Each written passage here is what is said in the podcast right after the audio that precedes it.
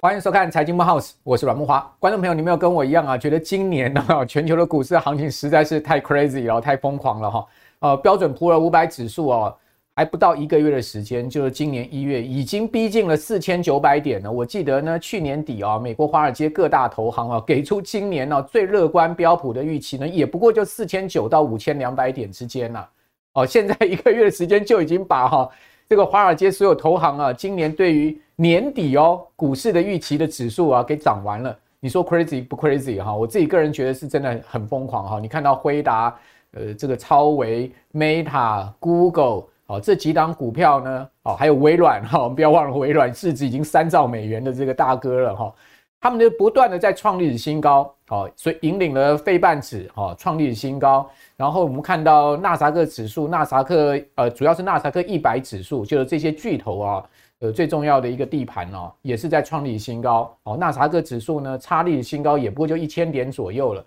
哦，另外呢，标准普尔五百指数呢，也创历史新高。哦，道琼呢，哦，这个创历史新高。哦，所以美国四大指数啊，哦，只剩下纳萨克指数差一点点了。要创立新高之外呢，其他全部创了新高，就是这些科技巨头所引领。当然，哦，最衰的就是特斯拉了哈，特斯拉股价是跌破两百美元了，哦，可以讲说是今年科技巨头里面最衰、最衰、最惨、最惨的。这也是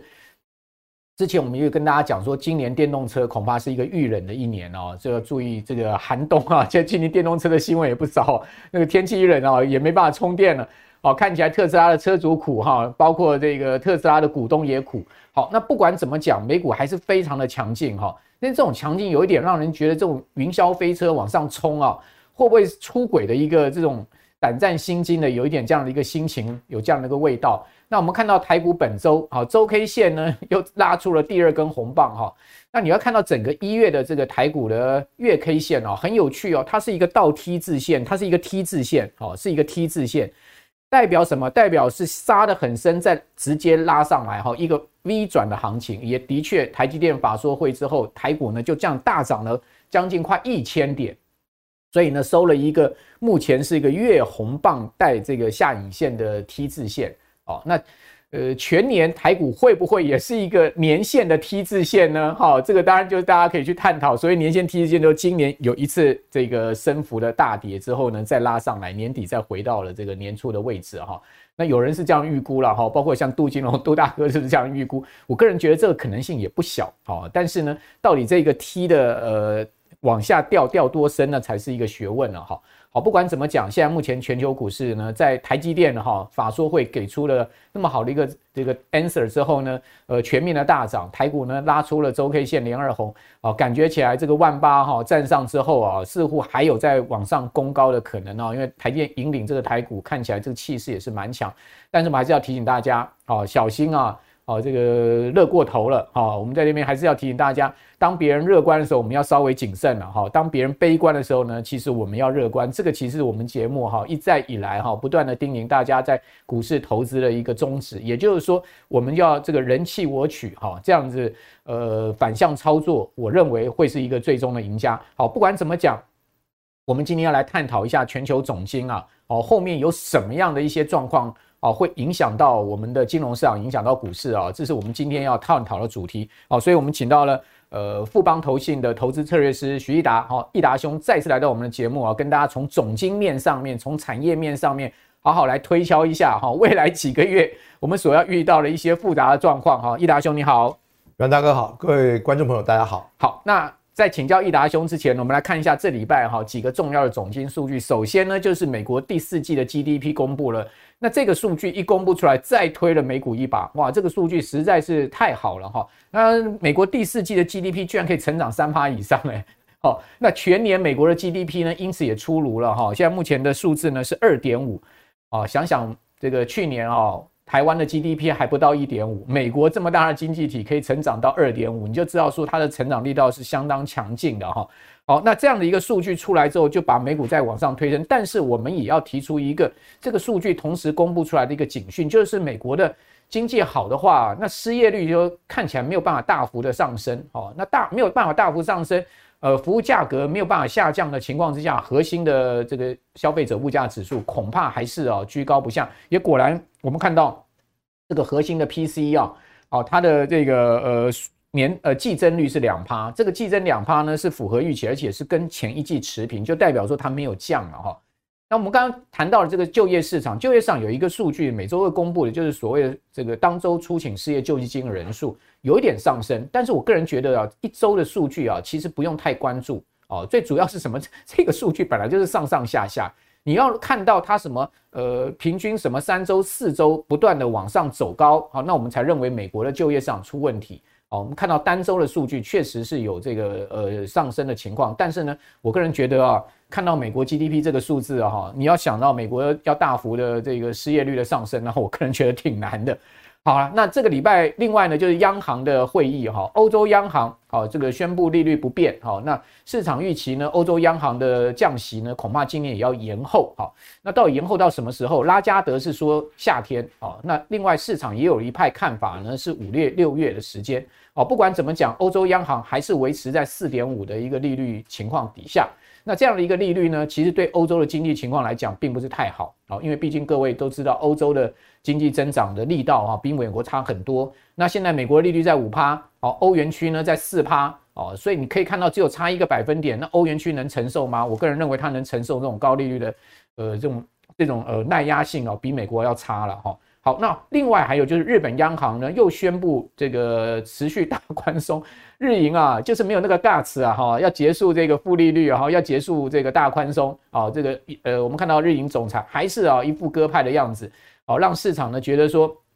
日银你去年底喊说啊要结束大宽松是不是喊假的？你看日元又一路的这个这个缓贬了哈。那日元贬，我个人觉得倒也还好啊，是一个比较好的状况，对全球金融市场至少不会有这个所谓日元大升的黑天鹅啦。好，那至于说下礼拜非常关注的哈，就是美国联准会的议息会议，哈，二月一号到底决议出来是呃怎么样的一个状况呢？我觉得也不用猜，应该就是维持利率不变哈，因为现在市场认定了哈，利率不变的几率高达百分之九十五，哦，定在钉板上。好，但是呢，大家可以看到，呃，这个是呃一月十七号的数据啊，一月二十四号呢已经上升到九十八了，好，更是钉在钉板上。好，但是呢，你可以看到这两张表哈，其实呃，在今年的降息的预期上面哦，有明显的消退哦，而且时间点上也明显的延后了哈。各位看到，一次是六次的降息，一次现在变成是只有五次的降息了，而且时间点呢有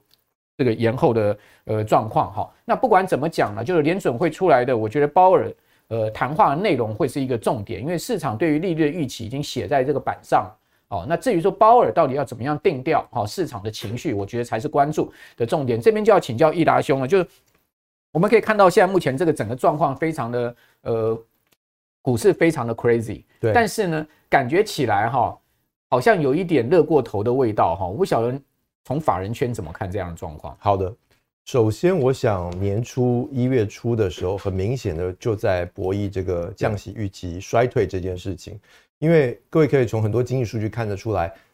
经济本身没有这么差。你要说预防性降息，那你要预防什么事情？你总是要有一个有一个 event，有一个经济衰退的可能性放在那边。那明明各方面好像都还不错的情况之下，降息预期这件事情，其实被市场很多人怀疑的。就是本来就不应该在这么早的时间在谈降息这件事情，但无论如何他说出来了，我们认为他十一月、十二月两次都是鸽派的声明，三月份你要他转回鹰派，我认为几率是很小的，这个对于市场的 credit 会有很大的冲击，对于美联储公信力，所以在这种情况下，他一定是讲鸽派话，只是说讲到降息有点实在是操之过急，所以市场开始修正这一波的呃超额的预期。我们本来认为这个超额的这个修正恐怕要一直持续到二月到三月之间，因为二月显然可能谈论更多是 QT 这件事情。对，三月呢，甚至于降息几率是很小的，那是不是要开始执行一些 QT 的减少？也就是说，不要减少呃卖这么多债券，稍微减少把这个卖债金额稍微下降一点，这可能是三月份的讨论的重点。对，那所以我们认为本来市场应该要要开始一路的回调，修正十二月以来的一个过度乐观的一个气氛。但很明显的，这个台积电给出了一个超强的全年预期。啊，呃，半代工产业百分之二十，台积电可以百分之二十一到百分之二十五。我想这一件事情，这一句话，刺激了过去两个礼拜 AMD、NVIDIA 这些半导体个股的大涨的这个这个行情，包括接下来很多 IT 设计公司恐怕也只能说接着说淡季不淡这件事情。嗯嗯，在这种情况之下，科技股的氛围就变成呃比美联储降不降息来得更重要。各位要了解，本来科技股对于降不降息的敏感度就相对稍微低一点，影响的可能只是本益比而已。对，对于获利来讲，其实没有传统产业来这么大的影响。所以，如果科技业的基本面确实这么强劲，AI 手机、AI PC 真的这么棒，大家都会买单的话，那管它升升息还降息，它就算不降息，就算再升一码，科技股都不怕。所以目前的这个乐观的气氛，我觉得完全就集中在于科技的财报必须大家都跟台积电一样，台积电给出一个 baseline 二十到二十五 percent，那是不是大家都在这个基础上继续往上加码？我认为对于科技股接下来的行情会是一个至关重要的。而我们看到很多行情其实下周很关键诶，很多公司就是下周下周你看呃，如果回到台股来讲。这个联发科的法说会，联电的法说会，这两大巨头嘛，对不对？哦，那另外呢，美国这个科技巨头的微软、谷歌、Meta，哦，这些大巨头全部都在下周，他们要举行法说，就是要发布财报跟猜测，对不对？对。这是很重要的哦，这个下一周是很关键的哈。然后呢，同时下周又是联准会的议席会议，对，哇，这个又是农历封关前的一周，对不对？对，哦，这个是很关键的一周啊。所以下个礼拜，观众朋友真的是，呃，如果不好会让你头皮发麻，如果好的话会让你可能是兴奋大叫。所以你刚刚讲到一个关键，就台积电。一家公司，它现在已经不是护台神山，它已经变成是什么？它已经变成是全世界的全世界的神山了，是这样吗？是的，是的，因为它给出了一个，老实说，一个挺高的一个一个基本的一个状况。那大家也知道，它代工了全世界一半以上的 IC 设计，所以它讲出这么高的产值之后，那所有人都会预期，所有的公司就会就会在这个基础上继续往上修，然后这样的 guidance。那在这样的情况之下，下礼拜的重点就变成。美联储的谈谈话的重要性就被大幅度的淡化，哦，那反而是科技的财报 有没有办法接力成为重点。那在我们看起来，其实呃，科技股除了财报周之外，那呃，我们也从另外一个角度来说，其实像台湾人封 ETF，其实美国人也是，股票涨这么高，谁敢追？没有什么人敢追，大家都是转向 ETF。的一个形态，所以 ETF 买什么？ETF 买就是买这些大超大型科技股。所以从这样的角度来看，这些大型科技的流量，在这个整个成交量，一直不断的被灌入。所以你要说它因为某一些呃财报不好，比如说 Apple 年初的时候，大家就说它 iPhone 手机卖不好，那事实上这个也不是什么新闻了。但是短暂跌几天之后，整个流量、整个资金量重新就再把它拱上到新高的位置。我认为。在这样子一个呃，现在这个 ETF 盛行的这个时代，这些超大型科技股，你要它出现明显的像特斯拉这种二十以上的回档，老实说还真不大容易呢。它的基本面必须要是挺大的变化的。如果只是单一产品线稍微卖得好一点，卖得不好一点，老实说这个修正都是很轻微的。对，所以美国这个主动式的基金也被这个 ETF 给超越了。哈，我讲整个规模啊，这个美国史上第一次见到了。哈，就是说 ETF 的大这个规模超过主动式基金。那台湾其实早就已经超过了。好，我们看到，呃，不管是市值型或者是说这个呃高股息的 ETF，整个市值加起来，其实已经超过主动式基金很多倍了，哦，好几倍了哈。那过去我们那个年代都是在玩主动式基金的，对，然后现在 年轻人都是疯 ETF。不过我是觉得这两个还是可以平衡搭配了，哈，这个因为都有它的呃工具特性嘛，哈。那这以后我们再来谈。那呃，刚我我觉得易达兄所讲到一个很重要的重点，就是说现在目前钱还是很多了，对，所以钱还是把这些科技巨头啊堆起来。那当然这些科技巨头确实他们的财报也是值得期待的，哈。但第一棒出来特斯拉确实很惨，哈，特斯拉的这个毛利大幅的。呃，衰退而且不及预期的状况之下，使它的股价居然一天可以大跌十二趴哈！你看到特斯拉股价从去年七月的三百美金一路是掼破两百美元，还要往下掉，掉到一百八十几块美金哦，这实在是一个跌得非常惨哈！我想，呃，美国科技巨头会不会步上特斯拉的后尘？然后是下礼拜就揭晓了。所以我刚刚讲不是头皮发麻吗？不然就是让大家兴奋大叫嘛哈！好，所以下周很关键哈。那另外呢，就是说这个美国现在正在举行共和党的党内初选，对这个党内初选，我们看到川普几乎是所向披靡，毫无对手。本来共和党初选有三咖，哦，现在只要变两咖了，一咖呢就是海利，啊另外一个就是川普，因为呃原先另外一咖呢看到川普气势这么强哦，这个第一周的初选完之后他就宣布退选了，然后就剩下海利在拼。结果呢两个呃州，哈，这个共和党初选，川普绝对是以超过半数的一个支持啊，呃大幅的获胜哈，就包括这个呃第一个是爱荷华州嘛，第二个是新罕布夏州，看起来啊这个川普回归应该是势不可挡了哈。那这边就要请教说，从法人圈看的话，就是说这个美国的总统大选哈，会对美股包括它全球股市投下什么样的变数呢？老实说，过去历史上美国总统大选选前。大家稍微停看听一下是很正常的，但是你要说有什么很重大的影响，还真没有。大家没有这么 care 这个总统大选谁当选这件事情，对于资本市场来讲。但今年的状况恐怕确实不大一样了，因为大家也明白，就是川普的 policy 跟民主党拜登这边的政策其实有很大的差别。比如说绿能的政策，比如说电动车政策，就是什么抗通膨法案啊，这些晶片法案，这恐怕都是南辕北辙的一些意见呢。所以会不会有新人上台之后，这些政策都被被推翻，然后被重新的被定义，都是非常有可能的。所以法人圈现在也正在做这样子的一个川普政见，如果落实的话，那么会发生哪些事情的 scenario 的分析。那因为他们现在老实说，他现在也没还没提出什么政策啊，我们现在都还是凭着凭借他过去那一任的各种政策的施政方向来看现在的这个状况。所以很多人的解读就是两个方面。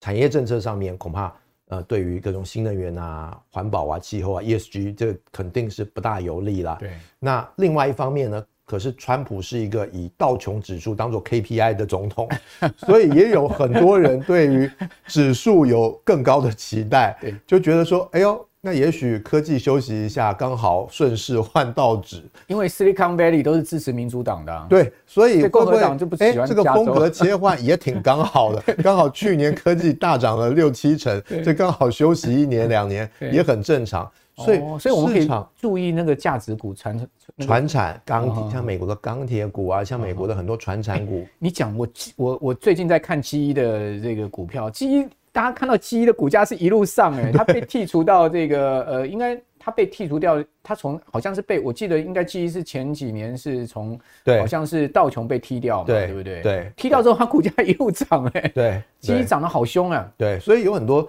传产其实它涨势不是这么凌厉，就高仰角这样上涨，可是其实默默的一直在垫高当中，所以我们认为呃，其实风格切换是可能是这个大选。对我们来讲，最大的一个反思了，会不会过去几年确实我们太过于注重这个所谓前期大科技股，跟这个完全就把钱放在一个 pool 里面，所以呃，我们认为今年在研究这个川普的政策的之余呢，我们会更加考考虑这个所谓的风格切换的问题。那当然，这另外还有一个前提就是。他必须在两两党对决三月份之后，应该三月中旬会宣布这个两党真正的代表的候选人。如果确实还是两老的的竞争的话，那大概就蛮蛮清楚，大概就是胜负就会应该会有一个差距会显现出来。在胜胜负比较明确的情况之下的话，我觉得市场倒会比较安定了。最怕就是纠结，然后到底是我压压哪一边，这个市场的停看停的气氛会来得更加的严重。好，好还有就是因为美国总统大选都是伴随州部分州长改选，还有就是国会参众两院的这个这个改选哈。那如果说川普拿下了这个总统宝座的同时呢，共和党又是呃席卷两院的话，哇，这个红色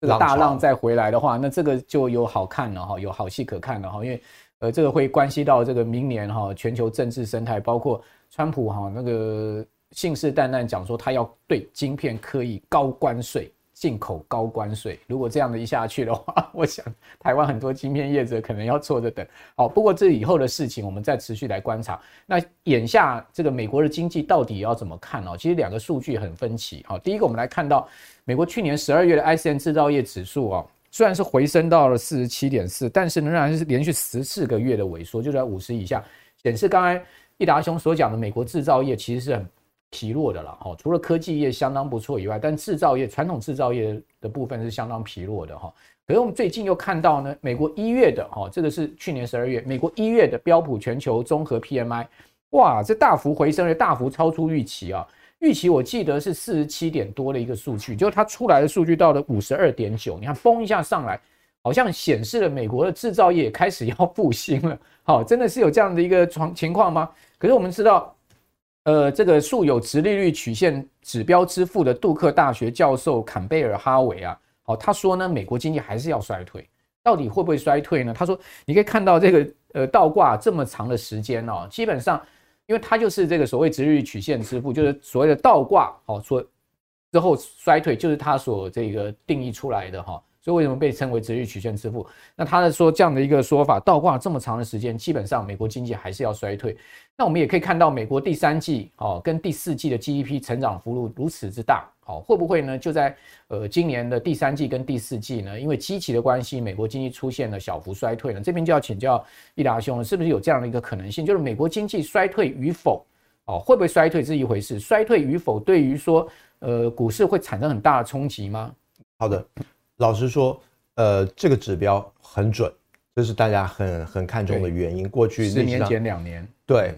呃，这个指标在一九年那个时候，一八年、一九年的时候，曾经也倒挂过一阵子。那时候大家也是觉得说，好像这个一年半后，在二零年左右会发生什么事情。那事实上，当然后来新冠疫情，这是一个完全是个意外的一个结果了。但是很明显，在一九年的时候，美联储就做了所谓的预防性降息的动作，在当时经济也没有特别差的情况下，但是它就已经停止了所谓的缩表，然后并且开始了降息的周期。所以这个指标，老实说，对于业界来讲，对于这个政治政策圈来讲，其实是一个很重要的指标。但是我必须要跟大家进一步来分析说，说过去这个指标所谓的值域倒挂的收敛，通常都是倒挂就是短期利率比较高，长期利率比较低。那过去的所谓的这个利率的收敛，都是美联储大幅度的降息，快速的降息，让这个两个的利差差距缩小。可是这一次很明显的并不是，这一次是长期的利率很快的往上，从三点五到四点五到最高到五趴，去年十月的时候大幅度往上，让整个利差进行了收敛。现在短期的利率稍微的下来，因为有降息的预期嘛。对。可是长期的利率仍然停在四个 percent 以上。对。所以这个收敛的方式跟过去历次的呃所谓的衰退前的这个收敛是完全不同的。OK。一个一种样态。短期利率的大幅下降，当然可以引引申为就是经济出现了大问题，流动性出现了大问题，银行业可能出现了大问题，所以有一定的经济的风险风暴在后面，所以短期的利率大幅的下降。嗯。可是现在。不是，现在是长期利率上走升，长期利率走升只有一种解释，就是美国经济长期是很好的。嗯，从去年下半年第三季、第四季的状况，大家都很明显看到经济就这么强劲，所以它的长期利率可以维持在一个比较高的水准。那这样子的利率倒挂结束之后，是不是就是一个经济衰退？老实说，过去没看过，没看过，因为过去都是短期利率的快速下降。没有发生长期利率上升导致的这个结束，所以我觉得在引用这种过去历史的这个统计资料，我们也常常引用，并且从中间学习，但是必须要挺小心去分析这个状况的。以现在美国经济这么强劲的状况，长期利率可以维持比较强长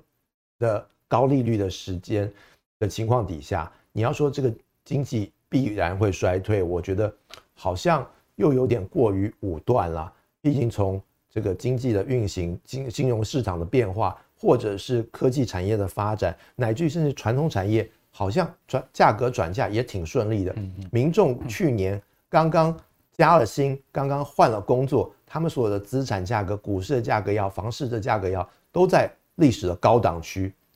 这样要突然出现一个什么事情让大家不消费，我认为挺困难。尤其美国人那么爱花钱。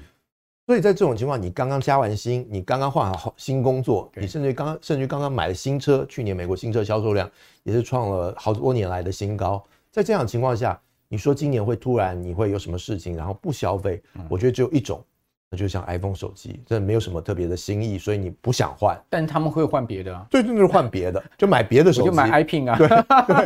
对，AI Pin，对啊。所以我觉得有很多其他的是。需求产品面的问题没办法刺激消费者的需求，而不是说消费者很快要没钱了啊，所以没办法消费。所以我觉得对美国经济来讲，其实看消费这一块是呃非常重要的。那消费的预期，其实老实说，零售销售来讲，从去年开始，其实一路都大家都看得比较弱，但是一再的被打脸。呃，这个先前公布十二，去年十二月零售销售大幅的超出预期的成长。可能大家还记得去年十月的时候，很多零售商出来对对对说第四季可能旺季不旺啊，销售不好啊，那个那个他给啊那些对，就给出一些很疲弱的 guidance，把大家吓得好像说美国人真的不消费了。事实上证明他可能不消费某一些电子产品，因为没有什么好消费的，但是整体的。消费量是还是很大，他不买这个，他就买别的。所以在美国人的消费如此的强劲底底下，美国经济要出现很大幅度的所谓的衰退，我认为除了基期比较高之外，目前我看不到什么太多的这样的衰退。言下之意就是说，股市大概也不会呃有太大的这个所谓的经济衰退的这种震荡压力。对。尤其你像今年，我说如果说今年年中间可能有这次修正，毕竟现在涨得相对高，然后涨的时间也比较长，我认为也挺合理的。但是如果你说从明年往今年看的话，其实你就会发现今年任何的回档可能都是买进的机会，而不是卖出的时机。的原因就是明年肯定进入降息周期了。今年降多少降，什么时候降，可能还有一些争议。但是明年恐怕肯定是进入降息周期了，而大部分的市场对于明年的 GDP 全球来讲，肯定预估是比今年来的高的。所以你从明年看今年的话，虽然现在在年初涨得有点早，但是很明显的，任何的回档到了明年恐怕又成为上涨的动力。所以我们认为，呃，今年确实震荡会很剧烈，你可能要把握这个这个震荡。但是对于很多，如果你是存股的啊，你是这个基金长期投资，OK，你可能你要稍微 cool down 一下，你要等这些事件发生，你不用过于去预判这些事情。如果你不是一个这么 active 的的 trader 的话，那么你可能还是要等这些事情有有了真是真正的发展，有一个新的趋势出来。除非明天美联储突然改成改口是鹰派的说法，不行，这个还是过热了，通膨好像随时反弹了，那我们必须再加息一次。这种几率应该也不高了，因为毕竟美国现在财务压力各方面、财政压力各方面都很大了。那就那就要说到，其实这一次三三到五月之间真正谈到降息这件事情的话，我们觉得其实最大的受惠者就是美国财政部了。对啊，因为它确实它可以发债可以轻松一点。在五月份它的税收到账之前的二三四五月，确实是它资金量最低的时候。他最需要发比较多的债，嗯，那这个时候如果他的利率政策是比较硬性的话，那确实对他发债是挺不顺利的，嗯，对，那这个对他的冲击就会来得更大一些。好，那接下来最后我们要讨论到这个股债市的一个操作策略了哈，就是从呃刚刚益达兄所谈的这样的一个大宏观方向，我们大家可以做一个定定义了哈，就是说今年的经济状况要影响股市的可能性不高。哦，那至于说总统大选可能也要到明年后哦，这个明年的情况可能会比较影响到股市哈。就是说，如果是川普当选的话，那当然这个政策面上面哦，但是呢，短线上面啊，确实是有一点过度乐观哦，涨太多。但是今年的机会也不小哈，就逢压回，如果有大震荡往下低跌的时候，其实你应该要勇敢的站在买方。我觉得这也是呃，我觉得是一个很很很很中很很不错的一个给大家一个很中肯的一个建议哈。我个人也觉得。今年其实就是高出低进，区间操作哈，但是呢，原则上方向性是往上的哈。好，那美国科技巨头当然是大家不可避免的，一定要去 哦操作的个股了哈。大家看到除了特斯拉不好以外，其他都还不错哈。那苹果当然稍微差一点哈，没有像微软啊、谷歌、Meta 哈这些股票表现那么好，辉达这些那么好。但是各位可以看到，它其实。苹果也没有说太走的太差，好，那至于说到底涨多少，这张表是非常惊人哈，最涨最多的就是这个费半指哈，大家看这个是从这个二零一九年九月以来的一个呃报酬情况，费半的报酬居然可以达到了百分之一百九十六，百分之一百九十六哈，这个费半指的一个二零一九年九月以来，也就是说疫情之前啊，哦，这个这一波大跌是疫情的时候啊，它就一路这样升。哦，非常惊人的一个上升，哦，这个去年的下跌全部涨回来还不够，还要涨更多哈。那那另外纳斯达克指数也涨了将近快百分之百了哈。呃，还有就是在呃其他的各大指数上面涨幅也分别有四到六成哈。所以你会发现美国科技股一个涨百接近百分之百，百分之九十几，一个是涨了将将近百分之两百哈。那科技股还能？还能追吗？还是说我们也要冷静一下，等他们压回了再买呢？OK，好，那压回又是什么 timing 下他们可能会压回？时间点，你你觉得呢？老实说，科技股的压回真的特别的不容易，因为最主要就是我们刚刚首先说了，整个 ETF 的量这个资金量往这边移动之后，它其实真的是一涨难跌了。二方面是现在科技浪潮的这个发展之下，呃，科技肯定是持续的在更新换代的，什 AI Pin 啊，各种新的产品不断的刺激了大家对未来的想象。所以在这种情况之下，各种新产品的叠加之后，虽然我们不知道它的具体的效应转换成营收、转换成获利会呈现什么样的样子，但这个 story 是一直都在这边的。所以你要在这个 story 没有完全结束之前，你要预期它有比较大的下跌，除非像是二一年那样的大升息，整个整个环境的巨幅的转变。但是各位请注意，即使在那样的巨幅转变之下，整个科技的发展完全并没有停滞下来。所以在这种情况之下，呃，科技股。易涨难跌，这是首先这第一点。第二点就是，呃，如果说真心回到这个本益比啊，或者它的获利的角度来看的话，其实今年的一个大重点就是，不管是这个虚拟头盔，刚刚开始开卖这个十万块的苹果的头盔 Pro，对，然后或者是所谓的 AI PC、AI 手机这些产品，对在消费者端的认同度到底怎么样？但是这个的检验恐怕要等到下半年才能实现。Vision Pro 秒杀啊。那当然，因为才才六万个而已，再这么一点而已。这个这个这个不秒杀就奇怪了。会有人讲说，Vision Pro 戴久了，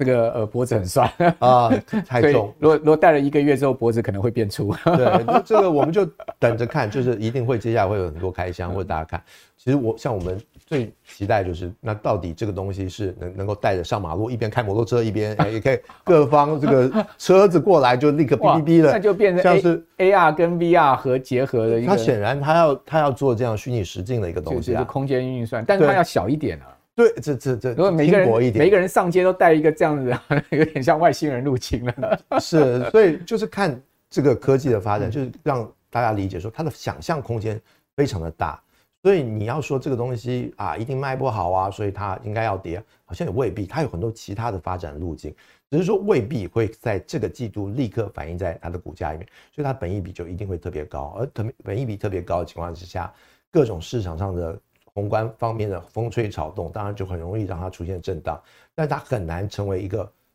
主跌段或者是一个呃像特斯拉这样的事情的发生，最主要原因就在这里，因为大家的发展的路径并没有。太受到任何外界的因素的影响，而除非是消费者不买单，比如说大家都买 AI Pin，几千块，我还看到一个 Rabbit 一个一个小盒子似的，Rabbit 是最最新的一个，因为直接用语音操作的。如果大家都只买几千块的那个东西，而不买几万块的 AI 手机的话，那当然整个业界生态又会出现一轮比较大的洗牌。所以这些需要消费市场、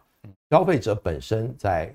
判断这些事情，然后透过这些事情才会反馈到股价上面，而这些事情恐怕真正影响，恐怕要到今年第三、第四季，我们真正看到所谓的 AI PC、AI 手机到底是有什么样的功能，值得我们期待，更值得我们买单，那可能才会反映到反馈到这个市场上面来。好，所以从易达兄的谈话看起来，这个科技股哈，大家还是要这个继续拥抱它哈。那当然有这个比较明显的压回，就是一个好进场点了哈。那呃，我是觉得在他们大涨创新高的时候，最高的风险还是有，因为毕竟股票不可能不压回哈，压回我们再进场哈。然后呢，当然它会是你一个非常重要的核心配置哈。那接下来最后就是要谈一下债市哈，因为最近啊，刚您也谈到了嘛，美国十年债已经谈到快四点二了嘛。对，好，然后两年债已经谈到了将近四点四了嘛，好大家看到最近债市的这一波的殖利率的反弹，代表债券价格的下压，哈，也使得呢，哎，好像有一些资金又撤出了债市，哈，跑到现金的部位去。那这个根据美银的调查，债券配置下滑，而且现金持有量激增，这个也符合了，就是说降息的情绪消退。我们可以看到，其其实现在降息的这个说法众说纷纭了。就我一开始给各位看的这两张表。这两张表其实只有差一周的时间，但是我看到另外市场也认为说，今年非常有可能也只有五次的降息，哦，所以到底五次还是六次还是七次，还是就是联准会拍板定案的三次，哦，我想这个。蛮关键在债债券价格的表现，因为毕竟你会用这个呃所谓降息下去的一个呃百分点啊，去换算它的一个呃持呃它的一个 duration 嘛，它一个存续期间来换算一下可能的资本利得啦。好，那这个就要请教呃，现在目前我们一般法人圈怎么看？就是说今年这个债市的一个展望呢？好的，嗯，首先呢，呃，债市短短线高点已过了。三点六，老实说能够冲到这，我本人也看错，我本来也认为说到四 percent 就差不多了，嗯，就没想到就一路冲，呃，在鲍威尔的鸽派大转向之下，就一路冲到三点六，呃。很多法人都站在卖方，但又弹回到四点二。对，很多法人都站在卖方，在突破四之后往，往往三点六、三点八这个路线。最主要原因很简单，就是我们从呃接下来发债的时间序来看，三四五月，它肯定它的发债量是增加的。那发债量增加，这个价格恐怕一定就是会下来的几率是比较大的，因为。就像新增现现增股上市一样这样的概念，所以在这种情况之下，大家对于会它会升到三点五、三点六这样的数字，老实说不敢想象，都觉得这是一个卖点，不是买点。那回过头来，那你什么时候要重新再买进呢？可能四 percent 以上是不是就可以买进呢？恐怕就要等这个二月。初这个这个美联储的说法，以及财政部对于第二季它的发债的规划。去年十一月十初的时候，他说的是发债量减少，但是我们都知道这个发债量减少是一个，我比喻就是这这个朝四暮三跟朝三暮四的故事啊。它能够这个早早先少发一点，后面一定要多发，因为它的赤字就长了这么大，它不可能突然有一天它赤字是消失的。选举年不要财政政策支出，这是不大可能的事情。全世界没有这样的例子，所以在这样的情况之下，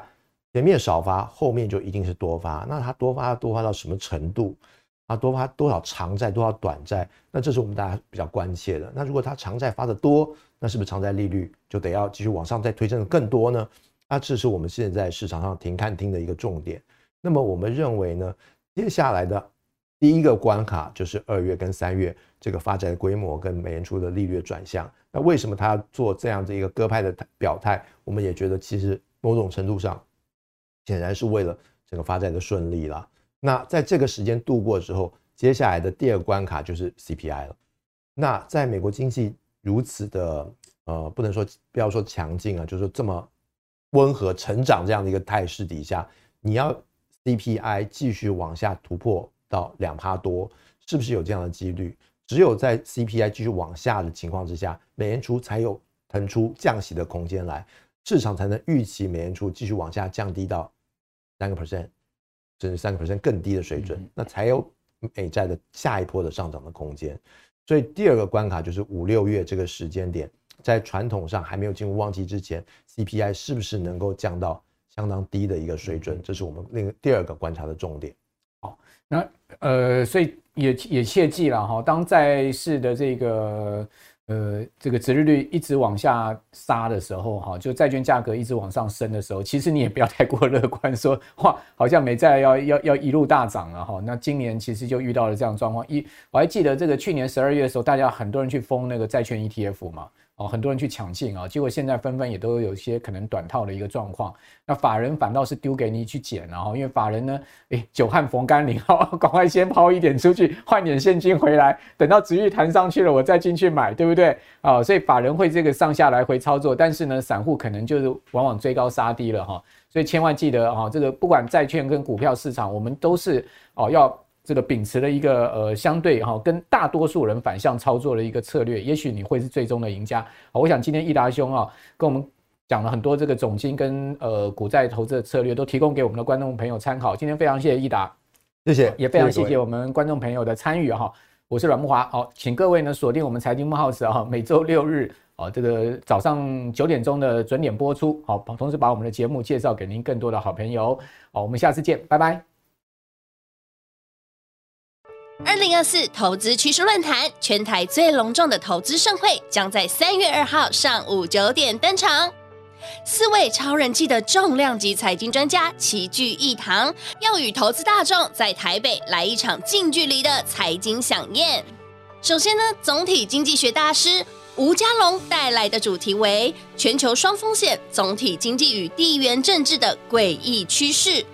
六大国际震惊议题，让你洞悉二零二四年投资的时空环境以及背景。接下来，超高人气 ETF 专家大侠武林带来的主题，用 ETF 让你的现金流激增倍数。要教导投资人，一共满满十一项投资 ETF 族必学的获利清单，无私的跟大家来做分享。实践全息人生，全息 cover 你的每一天。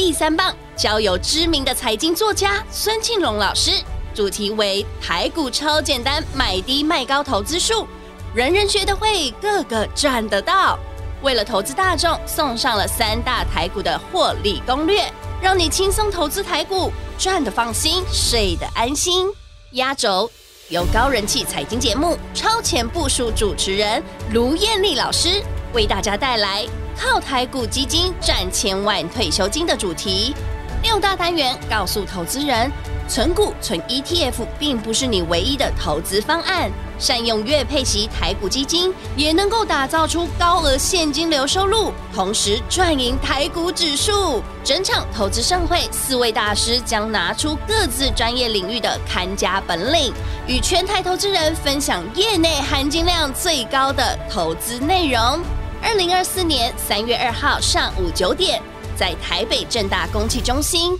您只需要花一天的时间，即可收获专家们多年的经验成果。二零二四年绝对不能错过的财经盛事，报名请洽 Easy 轻松投资学院官网